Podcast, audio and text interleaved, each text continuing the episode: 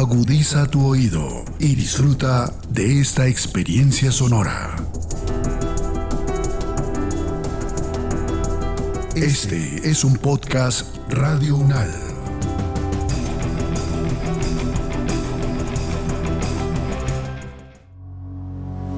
Los acontecimientos de actualidad y política internacional que fueron noticia en los últimos siete días, con una visión y análisis desde la academia. Análisis UNAL, siete días en el mundo. Bienvenidas y bienvenidos a la selección de noticias que hace Podcast Radio UNAL para todas y todos ustedes. Esto es 7 días en el mundo y estas son las noticias más relevantes de la semana transcurrida entre el primero y el 7 de mayo de 2022 los conflictos, las relaciones entre los países, las elecciones presidenciales, regionales y legislativas, la conformación geopolítica del mundo en un recorrido por los hechos más importantes en los últimos siete días. Análisis UNAL, siete días en el mundo. América. En Argentina, las madres de la Plaza de Mayo cumplen 45 años buscando a sus hijos y nietos desaparecidos. Este colectivo nació el 30 de abril de 1977, cuando 14 mujeres se reunieron frente a la Casa Rosada, sede del Palacio de Gobierno, para exigir información sobre sus hijos secuestrados por la dictadura. El análisis es de Pablo Hueve, doctor en Relaciones Internacionales y profesor de la Universidad Nacional de Río Cuarto en Argentina. Profesor Pablo, quisiera comenzar por la génesis de esto, si usted nos puede hacer eh, como una especie de análisis del momento en el cual comenzó esta lucha incansable de, de las madres de la Plaza de Mayo. Argentina atravesó una década muy, muy, muy dura. Recuerden ustedes que durante la década del 60 probablemente a partir del descongelamiento de las relaciones entre Estados Unidos y la Unión Soviética, América Latina comienza a tener una especie de volcán de los movimientos sociales, muchos de ellos violentos, que creían que la única manera de cambiar las cosas, de cambiar la realidad en nuestra América Latina, era por la vía de la fuerza. Recuerdo el expresidente argentino Arturo Frondizi le planteó personalmente a John Kennedy que la solución no era armar a los países, sino permitir el desarrollo y que el desarrollo iba a ser el nuevo nombre de la paz. Lamentablemente comenzaron a sucederse los golpes de Estado. Particularmente importante fue el de Brasil de 1964 y el de 1964 en Brasil se transforma en una especie de usina, tanto de golpes de Estado como de herramientas para utilizar en interrogatorios. La gente cree que fue Estados Unidos el que exportó las torturas, la picana eléctrica, eh, los tormentos, pero en realidad fue la escuela francesa, a partir concretamente de la dictadura militar de Brasil. Esa fue la que llegó a Chile a través de Brasil, llegó a la Argentina a través de Francia, llegó a Uruguay, a Paraguay, a Bolivia. En el año 72, cuando se estaba replanteando en la dictadura argentina, la primera de las dos largas dictaduras, 66-73, si Juan Domingo Perón iba a volver, el general Agustín Lanuse estaba enfrentando ya en la República particularmente un movimiento muy violento que era Ejército Revolucionario del Pueblo, que era maoísta, y luego, cuando asume el peronismo en 1973, primero con el presidente Héctor Cámpora, y 49 días después renuncia en él y el vicepresidente, asume el interinato del presidente de la Cámara de Diputados Raúl Lastiri, finalmente nuevas elecciones y gana la fórmula Perón-Perón con más del 66%. Perón muere 10 meses después y el desgobierno de su esposa, María Estela Martínez, hace que el Partido Justicialista se fragmente y un sector de la juventud peronista pase a la clandestinidad. La Argentina vivía la violencia en las calles, la violencia en todo orden de la vida, en el Congreso, donde los diputados se agarraban a puños y cosas por el estilo. El golpe de Estado de 1976, no voy a decir que fue pedido por la sociedad, pero fue tolerado pacíficamente específicamente aun cuando faltaban 10 meses para las elecciones presidenciales.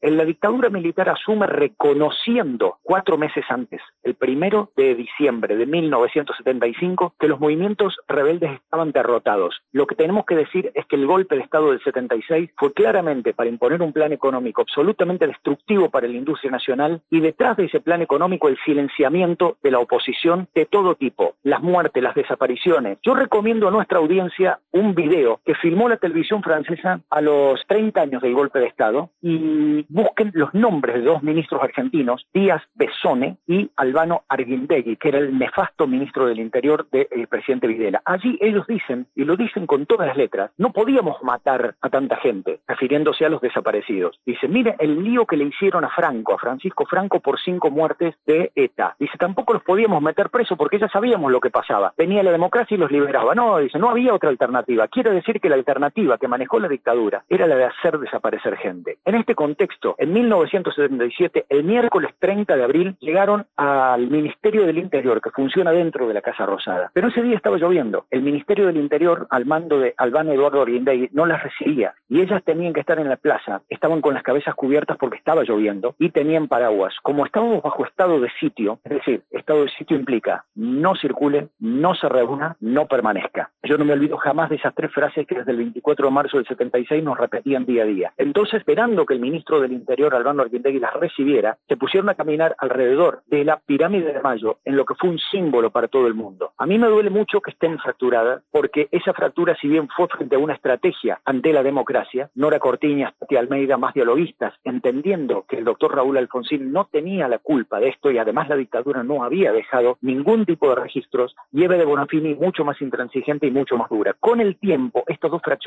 también se vinculan políticamente. De Bonafini directamente ligada al sector más duro del kirchnerismo, que en este momento representa a la vicepresidenta Cristina Fernández de Kirchner, y Nora Cortiñas, Tati Almeida y las abuelas de Plaza de Mayo, fundamentalmente, ligadas a los sectores que procuran reivindicar a los desaparecidos y a la lucha de las madres, y que en este momento podríamos decir que representa al presidente Alberto Fernández. Lamentablemente, salvo algunos pocos cuerpos que aparecieron como NN en fosas comunes en algunos cementerios del conurbano de la capital federal, se desconoce el destino de los eh, de la mayoría de los 30.000 desaparecidos. Y ellas tienen el lema que es ni olvido ni perdón, justicia y aparición con vida y castigo a los culpables. Hay un tema de una cantautora argentina, Teresa Parodi, que se queden quietas y creo que eh, las representa de la mejor manera cuando dice que se queden quietas, que no digan nada. Eso es lo que quieren, que no digan nada. Pero ellas marchan, simplemente marchan las cabezas blancas, la mirada alta. Usted ahora hablaba de los 30.000 desaparecidos en Argentina y pues que precisamente por esa cifra horrorosa es que las madres de Plaza de Mayo existen. Esa es su razón de ser, buscar a sus nietos y a sus hijos. ¿Qué ha pasado con esas desapariciones? ¿Cuántas personas se han encontrado? No sé si usted nos puede dar alguna cifra cercana a lo que ha pasado con, con esas búsquedas. Sí, le comento algo precisamente sobre este tema. En Argentina hubo una gran polémica porque el doctor Raúl Ricardo Alfonsín crea una comisión, la Comisión Nacional sobre la Desaparición de Personas, conocida como la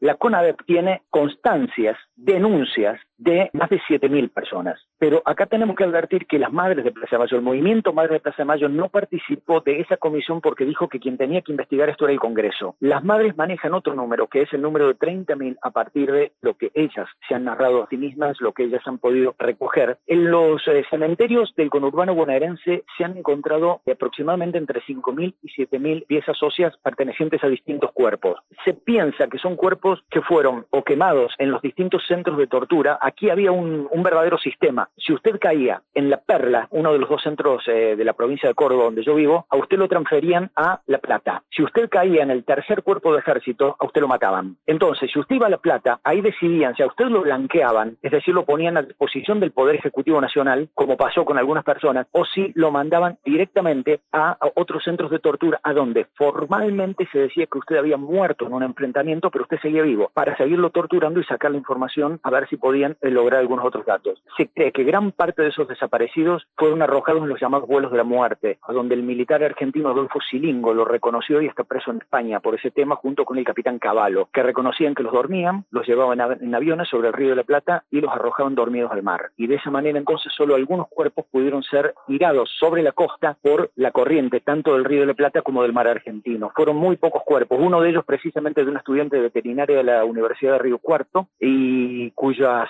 eh, cuyos huesos están en, esa facultad. Me tocó a mí estar en el Consejo Superior de la Universidad Nacional de Río Cuarto cuando admitimos el pedido de su familia, que es uno de los episodios más dolorosos que uno puede recordar. En los números, lamentablemente los números del terror es imposible dar datos precisos. Yo sostengo la cifra de los 30.000, pero frente a la derecha argentina que sostienen hoy el PRO, el expresidente Mauricio Macri y gran parte de su gabinete, de que no fueron 30.000 sino 7.000, yo lo que les pregunto es, ¿y si hubiera sido uno solo que es menos terrible? La política de desaparición de personas tiene un impacto psicológico, es anclar a sus familiares en la historia, no permitirles evolucionar, no permitirles crecer, no permitirles avanzar. Quien ve una tumba que sabe que allí está su ser querido, esa persona puede elaborar su duelo. Esto viene de antes de Cristo. Es decir, la necesidad de superar un dolor, pero el dolor se supera a partir de que yo tenga conocimiento de dónde está mi ser querido. Cuando yo no sé dónde está, permanezco anclado, permanezco anclado en un momento de mi vida. Las madres, las abuelas, los hijos de desaparecidos, hoy siguen en esa lucha y gran parte del pueblo argentino les acompaña. Yo he tenido el privilegio de ser abogado de Madres de Plaza de Mayo en mi ciudad y ellas ya no solamente es el reclamo por los desaparecidos, sino que son un movimiento de defensa de los derechos humanos. Y hoy, gracias a Madres de Plaza de Mayo, gracias a abuelas, uno sabe que una madre golpeada, una mujer golpeada, un niño en riesgo puede hacer llegar su denuncia a la Comisión Interamericana de Derechos Humanos. América. Se cumplieron 20 años de la masacre de Bojayá, uno de los capítulos más dolorosos del conflicto armado colombiano. En 2002, las cifras que se revelaron sobre las muertes de los habitantes luego de la explosión de un cilindro bomba por la disputa de un territorio entre la antigua guerrilla de las FARC y los paramilitares dejó un saldo de 79 víctimas mortales, incluyendo a 48 menores de edad. El análisis es de Óscar Martínez, politólogo e investigador del Grupo de Desarrollo y Paz Territorial la Universidad Nacional de Colombia. Su análisis sobre lo que han sido estos 20 años ya de este episodio lamentable que aún sigue dejando huellas en, en este pueblo colombiano.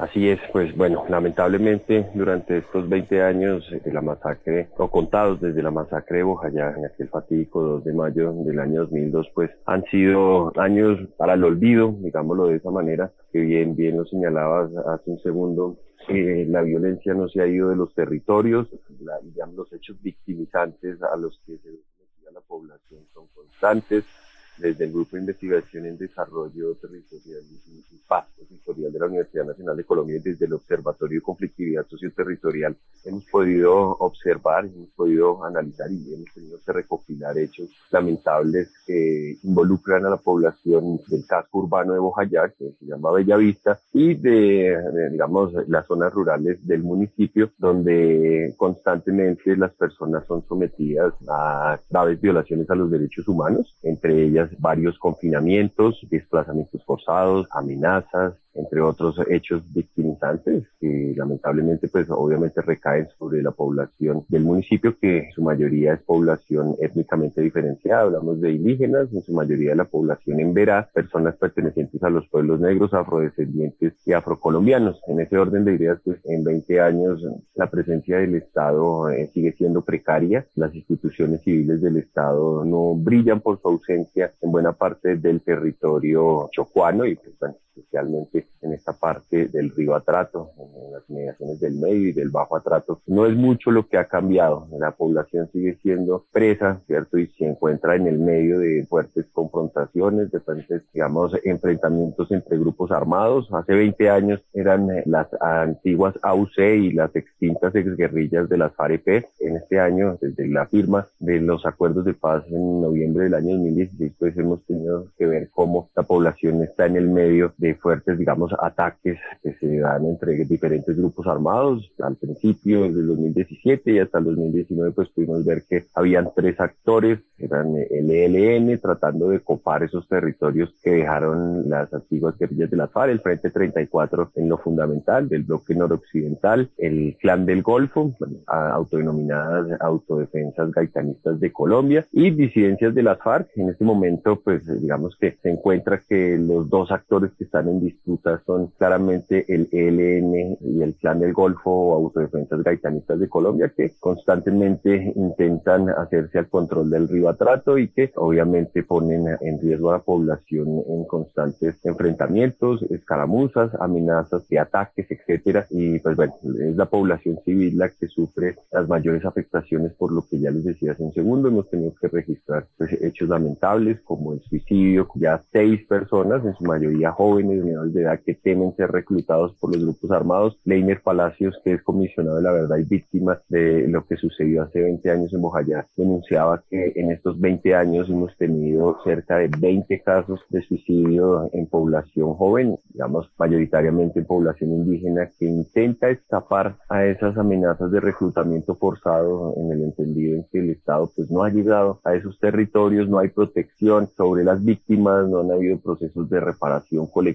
al final de cuentas se han hecho cosas, ¿cierto? Tampoco vamos a desconocer que se han hecho cosas en el territorio, que se ha intentado, digamos, visibilizar lo que sucedió en Bojayá, pero al final de cuentas, pues digamos que la situación concreta de las personas en el territorio de Bojayá sigue siendo prácticamente la misma, un abandono del Estado a la deriva de los grupos armados al margen de la ley, presas del olvido estatal, digamos, en un contexto muy violento, digamos, en torno a las amenazas de grupos armados y también en un contexto, digamos, de, de, estructuras del Estado que no aparecen, ¿cierto? Es lo, es lo que podemos observar en el territorio y en ese orden de ideas, pues digamos que en sentido económico, ¿cierto? Y en sentido, digamos, de las oportunidades y sobre todo de la garantía de derechos, parece que no ha cambiado nada desde el año 2002 hasta el año 2022 en Bojayá. Es lo que podemos ver, eh, digamos, de forma lamentable. Las comunidades siguen denunciando constantes vulneraciones a sus derechos, los organismos de control, la Defensoría del Pueblo, las Naciones Unidas, diferentes ONGs encargadas de, de velar por los derechos humanos siguen denunciando los hechos victimizantes frente a esta población y parece ser que las instituciones del Estado no hacen nada y es lamentable lo que vemos en estos momentos en Bojayá. América.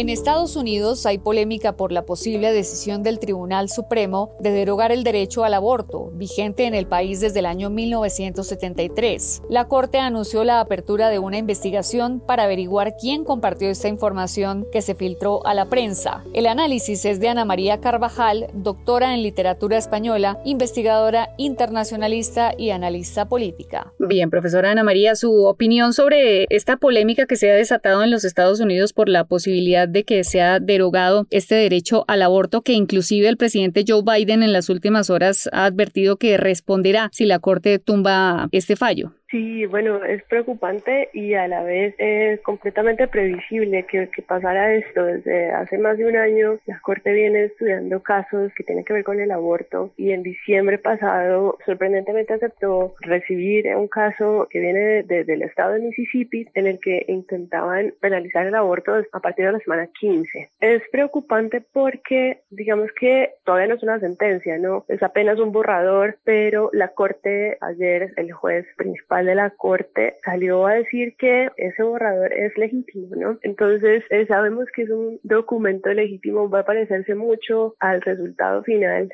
lo que puede hacer esta sentencia, que posiblemente salga en menos de un mes o dos. Y es preocupante porque se va a basar, básicamente los argumentos de la Corte se basan en un poco minar un derecho que se ha estado discutiendo desde hace varias décadas, que es el derecho a la privacidad, el derecho que tienen los ciudadanos a decidir libremente cosas sobre su intimidad.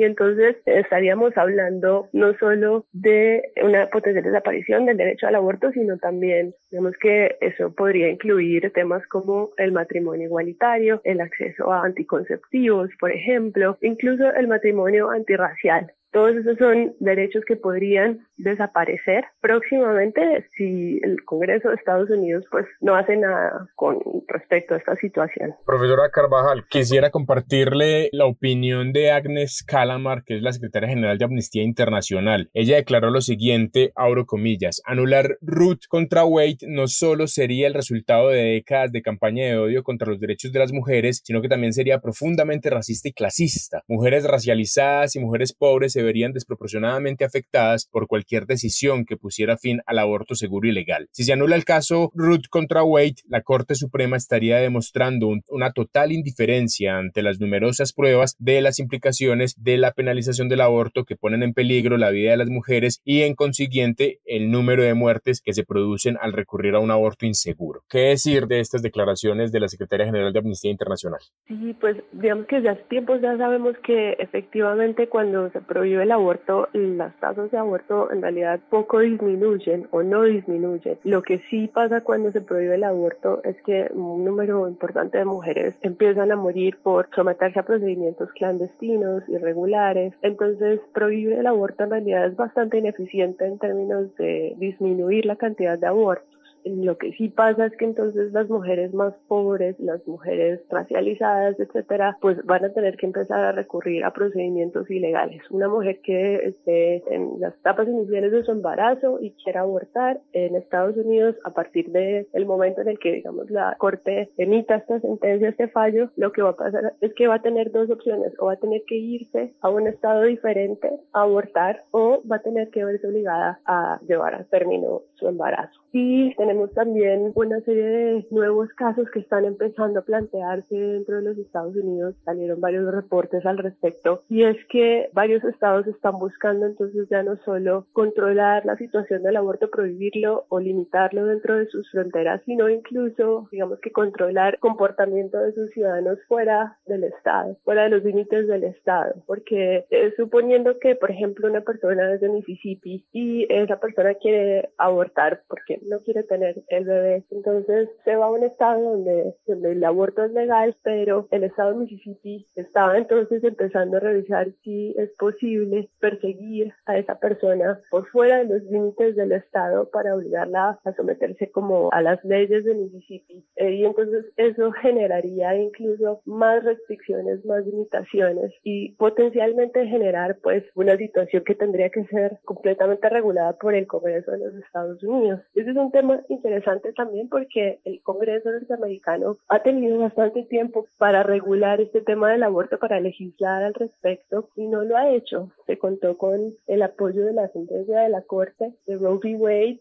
y desde el comienzo fue un fallo controversial, una sentencia controversial. Hubo muchas críticas desde el comienzo y siempre hubo presión para que el Congreso legislara, justamente para que algo como lo que está sucediendo hoy pues no sucediera. Incluso hay ya varios estados que están esperando la decisión de la Corte o del Supremo, como dicen allí en Estados Unidos, y entre ellos está, por ejemplo, Oklahoma, que hace pocas semanas aprobó la prohibición del el aborto, a no ser pues que eh, la madre corra peligro, e incluso Texas, que hace también hace muy pocas semanas, pues se estaba hablando del caso de Texas, que también estaba prohibiendo el aborto. Además, está la ley o dentro de la ley de estos estados que animan a la ciudadanía a vigilar. Hay estados que están ofreciendo una recompensa de 10 mil dólares a cualquiera que denuncie a otra persona sospechosa de ayudar a abortar. ¿Qué opinión cree usted que le merece esto, todo esto que está pasando en Estados Unidos? Sí, bueno, es una situación bastante compleja porque eh, en el caso de Texas en particular lo que está pasando es que lo que la ley propone es que cualquier ciudadano pueda denunciar a cualquier persona que no solo que aborte, sino que incluso ayude a abortar. Y eso incluye no solo a los médicos y las enfermeras que potencialmente pueden proveer el servicio, sino que incluye incluso al conductor de Uber que lleve a una mujer a una clínica clandestina o que lleve a una mujer a un lugar donde pretenda abortar. Entonces, digamos que es tremendamente complicado porque cualquier ciudadano podría entonces denunciar básicamente a cualquier otro ciudadano que esté medianamente involucrado en el proceso. Y hay además un incentivo económico, como acabas de decir, a lo que la idea es justamente que la gente se anime a denunciar. No hay tampoco ninguna penalización si la denuncia es falsa, por ejemplo. Entonces es una situación bastante preocupante porque lo cierto es que esta idea de anular completamente, penalizar el aborto en Estados Unidos, lo que puede llevar a hacer es crear una sociedad donde el aborto no va a dejar de existir, por supuesto va a seguir existiendo. De hecho, sabemos por suficientes investigaciones en varios países alrededor del mundo, la tasa de abortos no disminuye. Lo que sí pasa es que entonces las personas más pobres van a empezar a ser penalizadas y perseguidas y van a empezar a morir porque van a tener que acceder a servicios de aborto clandestinos. África. La primera planta de vacunación contra la COVID-19 en África corre el riesgo de cerrar después de no recibir un solo pedido, según lo aseguró un ejecutivo de la compañía. En el marco de esta noticia decidimos hacer un repaso, un recuento por lo que ha sido el proceso de vacunación en el continente africano. El análisis es de Magemati Wabgo, sociólogo, doctor en sociología y ciencia política, con postdoctorado en estudios étnicos y líder del grupo de investigación en estudios sobre migraciones y desplazamientos de la Universidad Nacional de Colombia. Quisiera comenzar, antes de entrar en materia ya con el asunto de la, de la planta de vacunas COVID, consultar su opinión acerca de lo que viene siendo en general el proceso de vacunación allí en el continente africano. Sí, eh, este proceso ha sido muy como marcada por la exclusión en el sentido de que Primero, se había concebido que no era necesario llevar el proceso de vacunación hasta ahí, pero en segundo momento inmediatamente se concibió que era que se podía hacer, pero de manera experimental, ¿sí? Experimental en el sentido de ver cómo pueden ser entonces las reacciones del cuerpo humano y sobre todo de los africanos ante la inyección de este producto. Entonces, esto nos dio una señal muy negativa de la concepción que sí sigue habiendo en el tema internacional sobre el África, sobre hombre y mujer africana. Sí, eso nos hizo recordar todos los procesos, por ejemplo, en Estados Unidos, cuando se hizo unos experimentos sobre la gente negra esclavizada con respecto al tema de la del sífilis, experimentos, ¿no? Eh, sobre lo que se ha llamado todo el proceso de la ginecología, ¿no? Eh, el padre de la ginecología hizo un experimento sobre mujeres negras eh, esclavizadas para poder adelantar algunos hallazgos de su investigación y bueno, todo esto simplemente para decir que este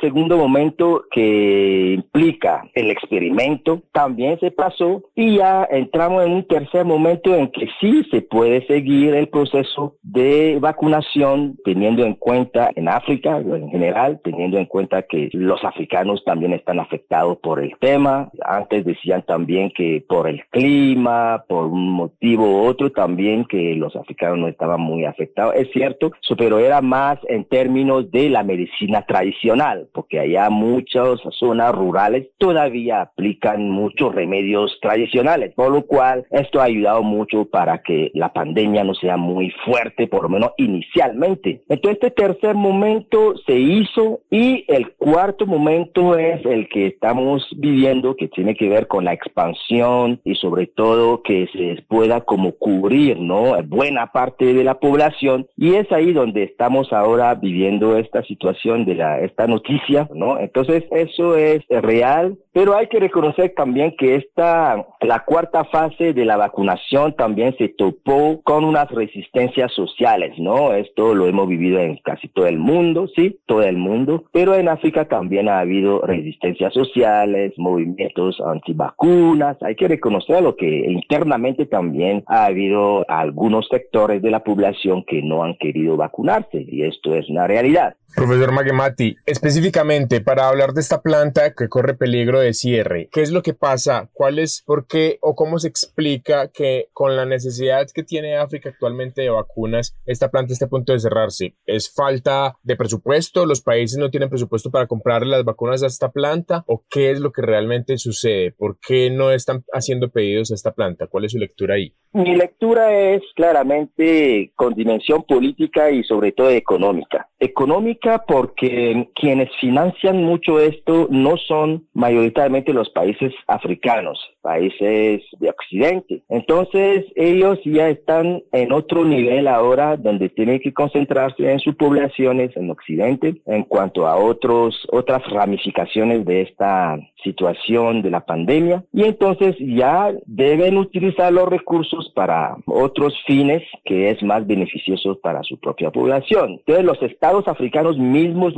no protagonizan la financiación de esta planta. Entonces esto es lo económico, pero lo económico se explica por lo político en el sentido de que la proyección política o la visión política que tiene el sistema internacional, sobre todo el sistema internacional occidentalizado sobre el continente africano, no va a, a pulsos, es decir, que mira, hace una cosa y luego hace la otra. No hay una visión, digamos, continua con respecto, digamos, en este caso de la producción y sobre todo del, de llevar a cabo este proceso para que cubra la mayor parte de la población. No hay un proceso o una visión continua, que se hace por etapas. Entonces, cuando llega a una otra etapa, termina una primera etapa y se ve que hay otros intereses, otras cosas por hacer, entonces se corta fácilmente. Entonces, este tema político es eh, realmente el agravante porque si no hay una política, digamos, a largo o a por lo menos a mediano plazo con respecto a la necesidad, ¿no? De hacer vacunar lo máximo de población o la mayoría de la población, entonces nos vamos a vivir situaciones como estas, en las cuales cuando surgen otras necesidades o entonces se deja las primeras necesidades al lado. Esto ha ocurrido, ocurre permanentemente, eso no es nada nuevo, lo hemos vivido en cuanto a la malaria, es, lo suele decir. La malaria es una de las enfermedades que mata más a personas en el continente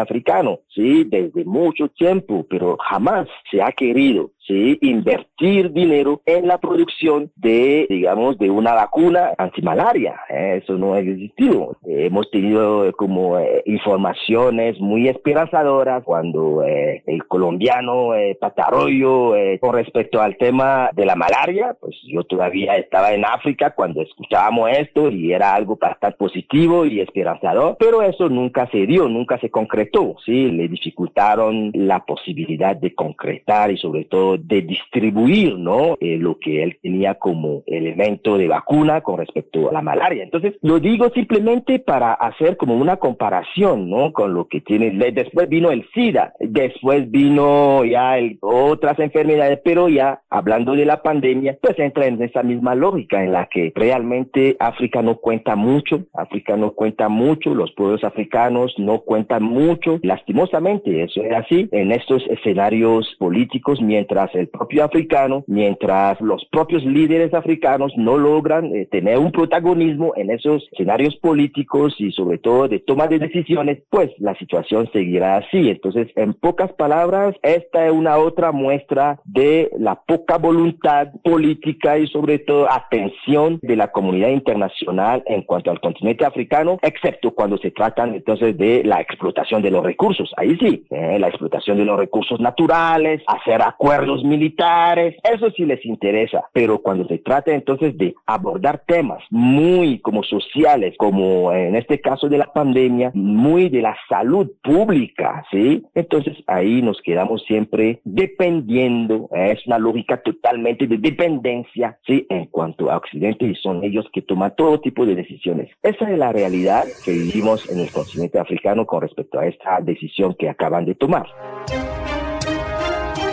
América.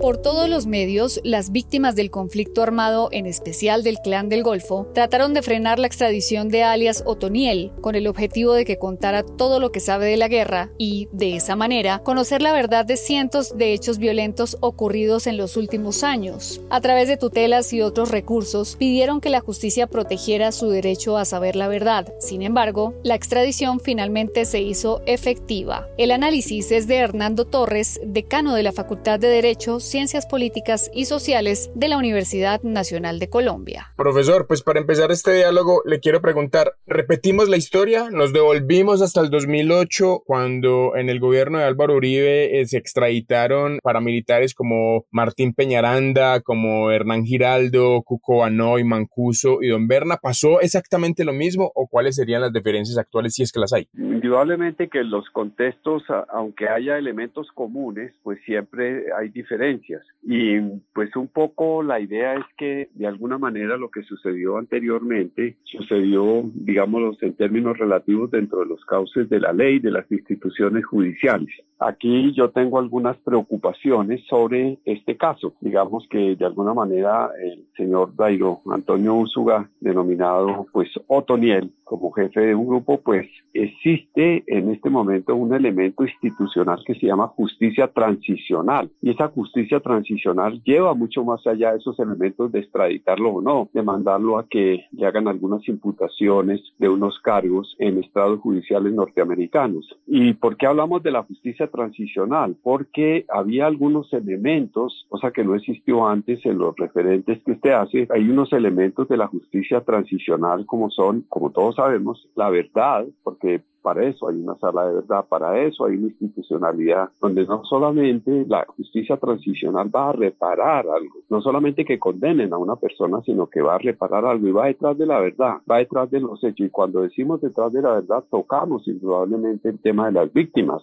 el tema de las víctimas que es fundamental en este tipo de justicia, porque antes las víctimas eran, digamos, unos convidados que no tenían ni voz ni voto, no actuaban, hoy día actúan, hoy día intervienen, hoy día tienen intereses. Entonces, eso es muy importante en relación con el nuevo escenario, como usted dice, de lo que pasó antes de repetir. No, aquí hay otros componentes que son los de la justicia transicional, pero además de la verdad, vamos detrás de la reparación. Y la reparación no es igual a una indemnización. Puede ser que se den elementos de indemnización, sobre todo monetarios, pero eso no es lo importante. Lo importante en términos de las víctimas es la posibilidad que tengan de encontrar a su hermano, a su hijo, a su esposo, a su esposa, en fin, a las personas que han sido agredidos por el crimen. Y esa reparación implica de alguna manera no solamente que usted salga y me pida perdón, sino que además de eso, que usted venga conmigo y que yo le acepte eso y que hagamos un escenario en relación con el perdón y que ese escenario tenga validez también ante las instituciones sociales de la sociedad, es decir, que la sociedad se informe, se entere, porque pues es tan duro todo lo que ha sucedido en la sociedad colombiana, sobre todo con estas olas de violencia, que reparar incluso recuerden, la Corte Interamericana eh, nos lleva incluso a la reparación simbólica y la reparación simbólica es lo más importante, es el dolor que sienten las víctimas de estos ejercicios de violencia. Y la no repetición es, bueno, si usted, si llegamos a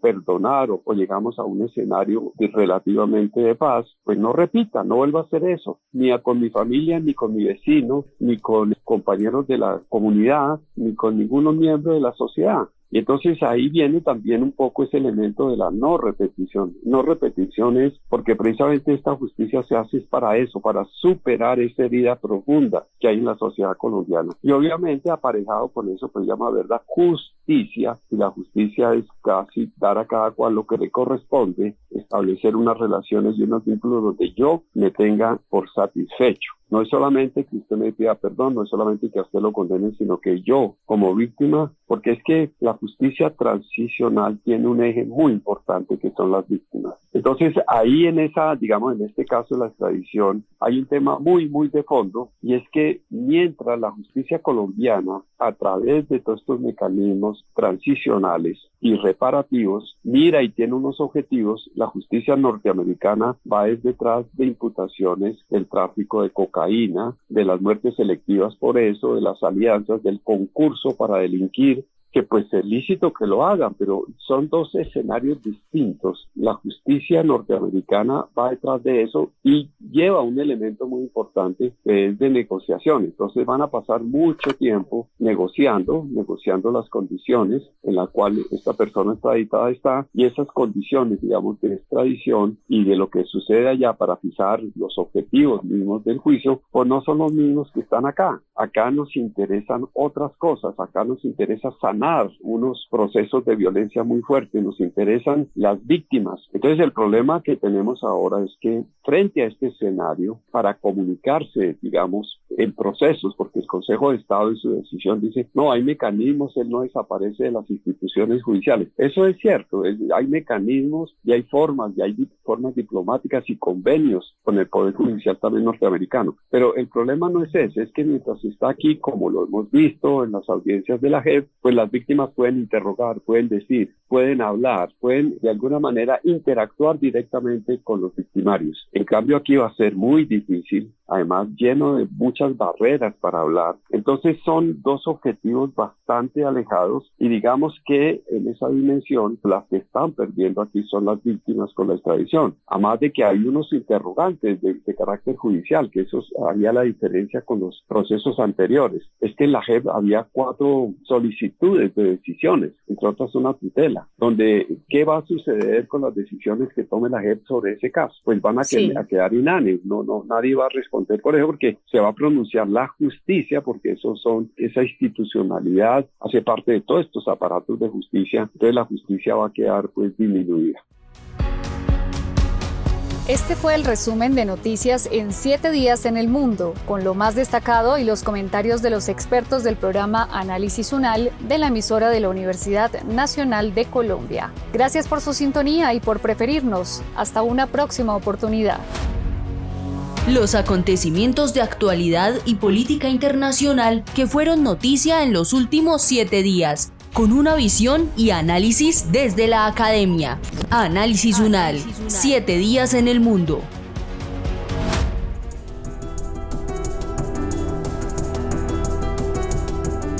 Las opiniones aquí expresadas son de entera responsabilidad de sus autores y solo comprometen a los realizadores de este podcast. No representan necesariamente el pensamiento de Radio UNAL ni la posición oficial de la universidad.